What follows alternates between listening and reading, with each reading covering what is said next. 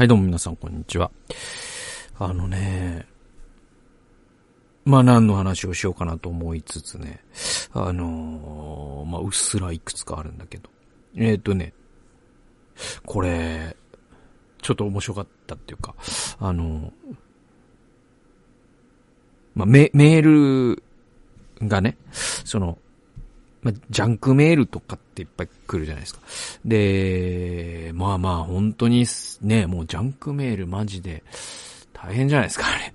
なんか僕はもう、二日に一回ぐらい Amazon のアカウントを停止されてるんですよね。まあ、全部スパムなんですけど。で、なんかね、うっかりクレジットカードとか入力したらもうね、スキミングされたりとかするから怖いですよね、ああいうのってね。でね、まあ、あの、ジャンクメールの中にも、その、ちゃんとしたやつもあるわけじゃないですか。ちゃんとしたやつっていうか、なんか、うん、あの、例えば、えー、っと、なんだろうな。な本当に頼んだものが発送されましたよとか。これはジャンクメール。ジャンクメールじゃないな、これは。だからもうちゃん、そう、それちゃんとしたやつがあって。えー、でもまあ読むほどではないっていうか。で、あの、あの、ネットフリックスさ、あの、僕、えっと、去年1ヶ月その無料で入ったんですよ。で、それはもう、あの、どうしても、えっと、劇団一人監督の浅草キッドが見たくて。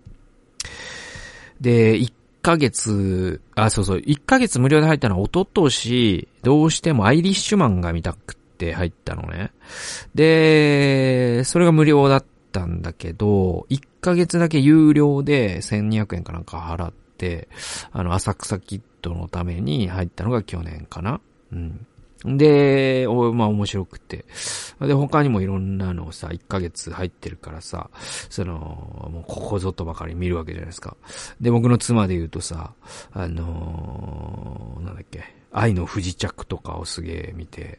あの、もうめっちゃドハマりしてたりとかして。で、あのー、僕はまあ他にもね、いろんな、ああ、やっぱネットフリ面白いな、なんつって、ドントルックアップとかめちゃくちゃ面白かったですね。ディカプリオのね。で、でね、その中で、その、いろんなもの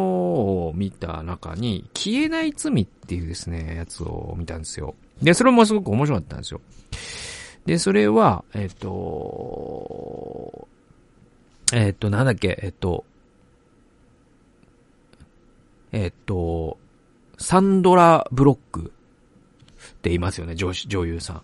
はいはいはい。で、あの人が主演で、えっ、と、なんていうのかな、あのー、まあまあ、その前科のある、その、女性の話なんだけど、あのー、その前科がある人がいかにこの社会でもう一度生きていくことが難しいか、みたいな話で。まず、あの、あれ、あ、あのー、素晴らしき世界っていう役所広司さん主演の日本映画ね。えー、あれとちょっとテーマが似てたので、あ、面白そうだなと思って見て。で、まあ実際面白かったんですよ。で、あのね、そっからさ、その、ネットフリックスを一回入会しても、大会した人ってさ、あの、この聞いてる人の中でどれぐらいいるかわかんないんだけど、一回入会して大会すると、その、もう一回こう、どうすかねみたいな。どうすかねもっと面白いやつも加わってますせみたいな。もう一回入会したら、またあの、楽しい日々が戻ってきますせみたいな。あの、メールが定期的に来るんですね。で、あのー、そのメールのタイトルが、なんていうのかな、あれどういう、誰がどういう風に送ってとかわかんないんだけど、その、ネットフリックスの日本法人とかがあって、その英語で、でもネットフリってもうとん、ね、すべてのね、なんかメジャーな言語に対応してるから、あのー、でも一律で、その、元会員だった人には、メールを送るわけじゃないですか。もう一回入りませんか？みたいな英語でさ。ね。あの、え、え、その英語話者の人には英語で送り、ドイツ語話者の人にはドイツ語で送り、フランス語の人はフランス語で送りとか、タイ語の人はタイ語で送りとかやってるわけじゃないですか。で、それを、内容は一律なんだけど、それ、その、どのね、サブタイトル、字幕で見たかみたいなデータに基づいて、おそらく、あるいはその、ローカルコードとか、でもそうすると日本に住んでる英語話者の人には多分英語で届いてるはずだから、多分ローカルな、その、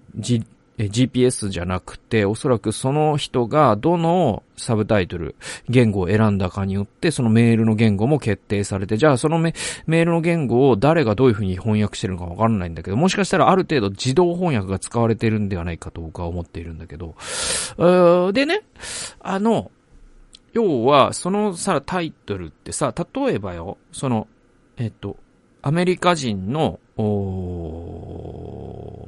ジョンっていう人が、えー、一回ネットフリックス入ってたけど、やっぱやめて、で、その人がさ、ドントルックアップ見てたとするじゃないですか。そうするとその人へのメールのタイトルって英語で、ジョン、ね、do you remember don't look up? みたいな、そういうね、あのタイトルのね、メールが行くんですよ。で、もっと、それに似たもっと面白い作品も我々作ってますせ。どうすか？みたいな。もう一回どうすかね？みたいな。で、それを日本語にさ、翻訳するわけよ。そのメールのタイトルを。で、ある時僕の、そのメールボックスに届いた、ネットフリックスからあ届いたメールが、そのメールのタイトルが、陣内俊さん、消えない罪を覚えていますかっていうタイトルの メールが 来たんですよね。で、それは、その、ね、消えない罪という映画を覚えてますかと。ね、我々、あの映画とちょっと似たテイストのやつもちょっと作ってきましたんでね、そろそろ入会して、ね、また見たらどうすかみたいな 話だと思うんですけど、その消えない罪になんか、格好みたいなのもついてないから、その、ね、なんか、すごい、あれみたいな。あれ？まさか、俺が、小学校の時に、本当は授業中に、うんこししたんだけど、みんなに、ちょっとしょんべん行ってくるわ、つって。しょんべんってことにしたという嘘をついたというあれを、ネットフリックスは知ってて、それを今も追求しているのかとか、ね。あの、小学校の時に、その、クラスメイトから借りた、あの、なんていう、なんか、あの、ファミコンカセット、ずっと借りたままで、そ、そいつとあんまり仲良くなくなっちゃって、で、クラス替えがあって、そいつ転校して、結果的に仮パクした、あれを覚えてますかって言ってんのかまさかみたいな。バレてんのかまさかみたいな。結構なんかね、ゾクゾクっとしたっていう話です。っていう。はい。ということで、えー、もうちょっと短いですけど、短いっていうか、まあ、こ、んぐらいで本当はいいんだよね。えっと、えー、聖書研究に行きましょうか。あの、ストックとフローっていう話です。えー、っと、えー、第一歴代史の27章24節えー、ツェルヤの子、ヨアブが数え始めたが終わらなかった。このためミーカリがイスラエルの上に下って、その数はダビデ王の年代記の統計には乗らなかったという、うそういう箇所です。えー、これだから有名な、かの有名な人口調査ですね。で、これは、その、えっと、確か、列王記の方には書かれてないけど、歴代史の方に書かれてるみたいな話で、あの、サタンがダビデをそそのかせ、かしてそうさせるようにしたみたいなのがどっちかには載ってるんだよね。で、もう一つの方は別にダビデがそう思ったって書いてあって。で、えっと、その、まあ、共通してるのは、その、人口調査の後に、えっと、ナタンという、あのね、ダビデが会員を犯した後にあなたは会員を犯しましたねって言った預言者がいるじゃないですか。で、あい、あの、ナタンがまたダビデのところに来て、あなたはその人口調査をした。それは神の、神のお怒りに触れたから、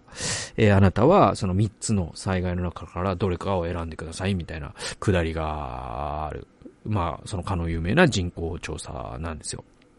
で、この人口調査の箇所ってちょっと謎が多くて、いろんなこう解釈があると思うんですよ。で、なんで神様が、そんなにお怒りになったかっていう明確な理由は書かれてないんですよ。で、ナタンもなんでっていうところは言ってないんですよ。だから類推するしかなくて。で、僕のメモを読みますと、えダビデが人口を数えたことが神罰につながった明確な理由はわからない。で、数えるという行為自体が罪でなかったっていうのはわかるんですよ。なぜならば、民数記でモーセやアロンに命じて主が民を数えさせているからです。だから数えるということ自体が神の、ね、神様は、か、ね、その、国勢調査とかで人口を知るということをすごく嫌いになる方だってことではないってことです。なぜなら、モーセとアロンは神様から命じられてそれをしてますから、民数記では。で、ま、多くの解説書には、ね、ダビデが神様ではなくて自分の力、つまり所有する軍隊とか民の人、ね、王さ、これにより頼んだということが主の御心を損なったというふうに書かれてて、まあこれ王道の解釈の仕方だと思うんですよ。で、なんか、あのー、それももちろん一理あるし、そうだろうなとも思う。えだけど、なんかこの箇所を僕は読んだ時にもう一つあるかなって思ってたんですよね。それ何かっていうと、23節を読むとね、同じ章の。こういう風にあるんですよ。ダビデは20歳以下の人々は数に入れなかった。主がイスラエルを天の星のように増やそうと言われたからである。っていうのが差し挟まれるんです。で、ここに示唆されていることは、主はイスラエルを動的なダイナミックなプロセスと見ているということであり、数のストックとは見ていないということだ。で、ちなみに僕去年の年末とかに紹介したシャバットっていう本があるんだけど、まさにそれがそういう本で、神様は空間ではなく時間の中に臨在されるっていう、そういう、内容のアブラハム・ヘッシェルの本なんだけどね。で、えっと、このえっと、時間の中にっていうところがポイントで、時間の中に、えー、神様が臨在されるっていうことは、神様が動的な存在、つまり、なんかこう、スナップショットではなくて動画っていうかさ、その、動いている何かっていう、そのプロセスにより興味を持つ方だっていうことがわかるんですよ。ね。で、えつまり成長する生命体における細胞のように、イスラエルにはこれから成人を迎える数多くの未成年たちがいて、そして未来において彼らがさらに多くの祝福となるという力道学的なプロセスがあったわけですよ。で、人数においてだけでなく、収穫物や領土、外交、霊性、あらゆる意味において、主はイスラエルを祝福の元いとしようとしておられたわけです。これはアブラハム契約の実現ですよね。で、しかし、ダビデが民の数を数えようとしたとき、ダビデは主の契約をスタティックな性的な額面のように解釈してたんじゃないかという疑いが出てくるんですよ。つまり、ダビデが神の祝福というものを動的なプロセスとしてではなくて、額面のようにスタティックな、なんか数として考えてた可能性があるなって僕はなんか思ったんです。で、その理解が、そのまさに主の祝福というものの性質を理解する上で、ダビデはその時に、えー、その理解が的を外していたという捉え方ができるんじゃないかなって思ったんですよ。で、つまり、主の祝福はダイナミックなものなのに、ダビデはいつしかそれをスタティックなものとして把握しようとしたってことがあるんじゃないかなって思ったんです。で、主の祝福はフローなわけですよ。それなのにダビデはそれをストックと誤解したってことです。えー、言い換えると、主の祝福は川なのに、ダビデはそれを湖だと勘違いしたってことです。川の一瞬の流量と湖にある水の量って比較することができないんです。意味がない。比較する意味がないんです。なぜなら水の性質が違うから。溜まったストックとしての水と流れていく流量としての水ってその水とし、同じ水なんだけども違うんですよ。で、川の水っていうのは動画にしないとわからないわけですよ。で、湖の水っていうのは動画にしようが静止画にしようが量だから同じなんですよ。だから測りやすいんですよ。で、湖の方がストックとしては大きかったとしても、そこに動的な要素がある川とは本質的には違うものですよね。で、生きている人間と老人形の差がここにはあるわけです。で、主の祝福は基本質的にダイナミックなものであり、老人形ではなく、えー、生きている人間なわけじゃないですか。そして湖ではなくて、川のように流れ動き、増え、増え広がるものじゃないですか。で、まさにその目視録に書かれている、えー、神の終末的なイメージの中に、えー、生ける水の川っていうのがイメージが出てきますね。エゼキエル書にも出てきますね。神様の祝福って常に川なんですよね。言い換えると神様の祝福って常にフローなんですよね。で、それをストックだと勘違いするときに私たちは道を誤るんじゃないかなというふうに僕は思ったんです。で、えっと、教会の今現時点における人数を数えることってこれストックですよね。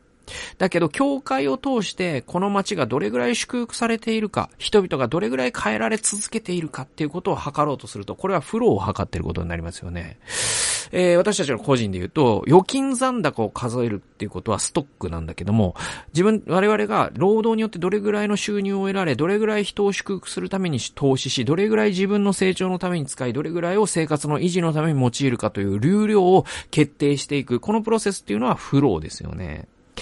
知識量で言うと、知識、どれ、何、何をどれぐらい知ってるかっていうことを測るのはストックなんだけど、その知識を用いて社会を、えー、利するために、社会を祝福するために還元できているかどうかを問うのがフローですよね。ね。で、私たちはストックの神ではなくて、フローの神に仕えているわけなんです。だから、いつも蓄積した量ではなくて、流れの適切さこれを指標とするっていうのが、まあ我々クリスチャンの生きておられる神に仕えているという我々クリスチャンのあるべき姿なんじゃないかなと。で、ダビデはこの手痛い失敗から何を学んだかというと、神様というお方が、えー、その瞬間のね、祝福の量というものによって測られるんじゃなくて、神様が生きて働いておられて、湖ではなくて川のようなお方っていうことを、この手痛い失敗からダビデは学んだっていう可能性はあるんじゃないかなというふうに僕は思いました。ということで、今日はストックとフローというタイトルでお送りしました。最後まで聞いてくださってありがとうございました。それではまた次回の動画及び音源でお会いしましょう。さよなら。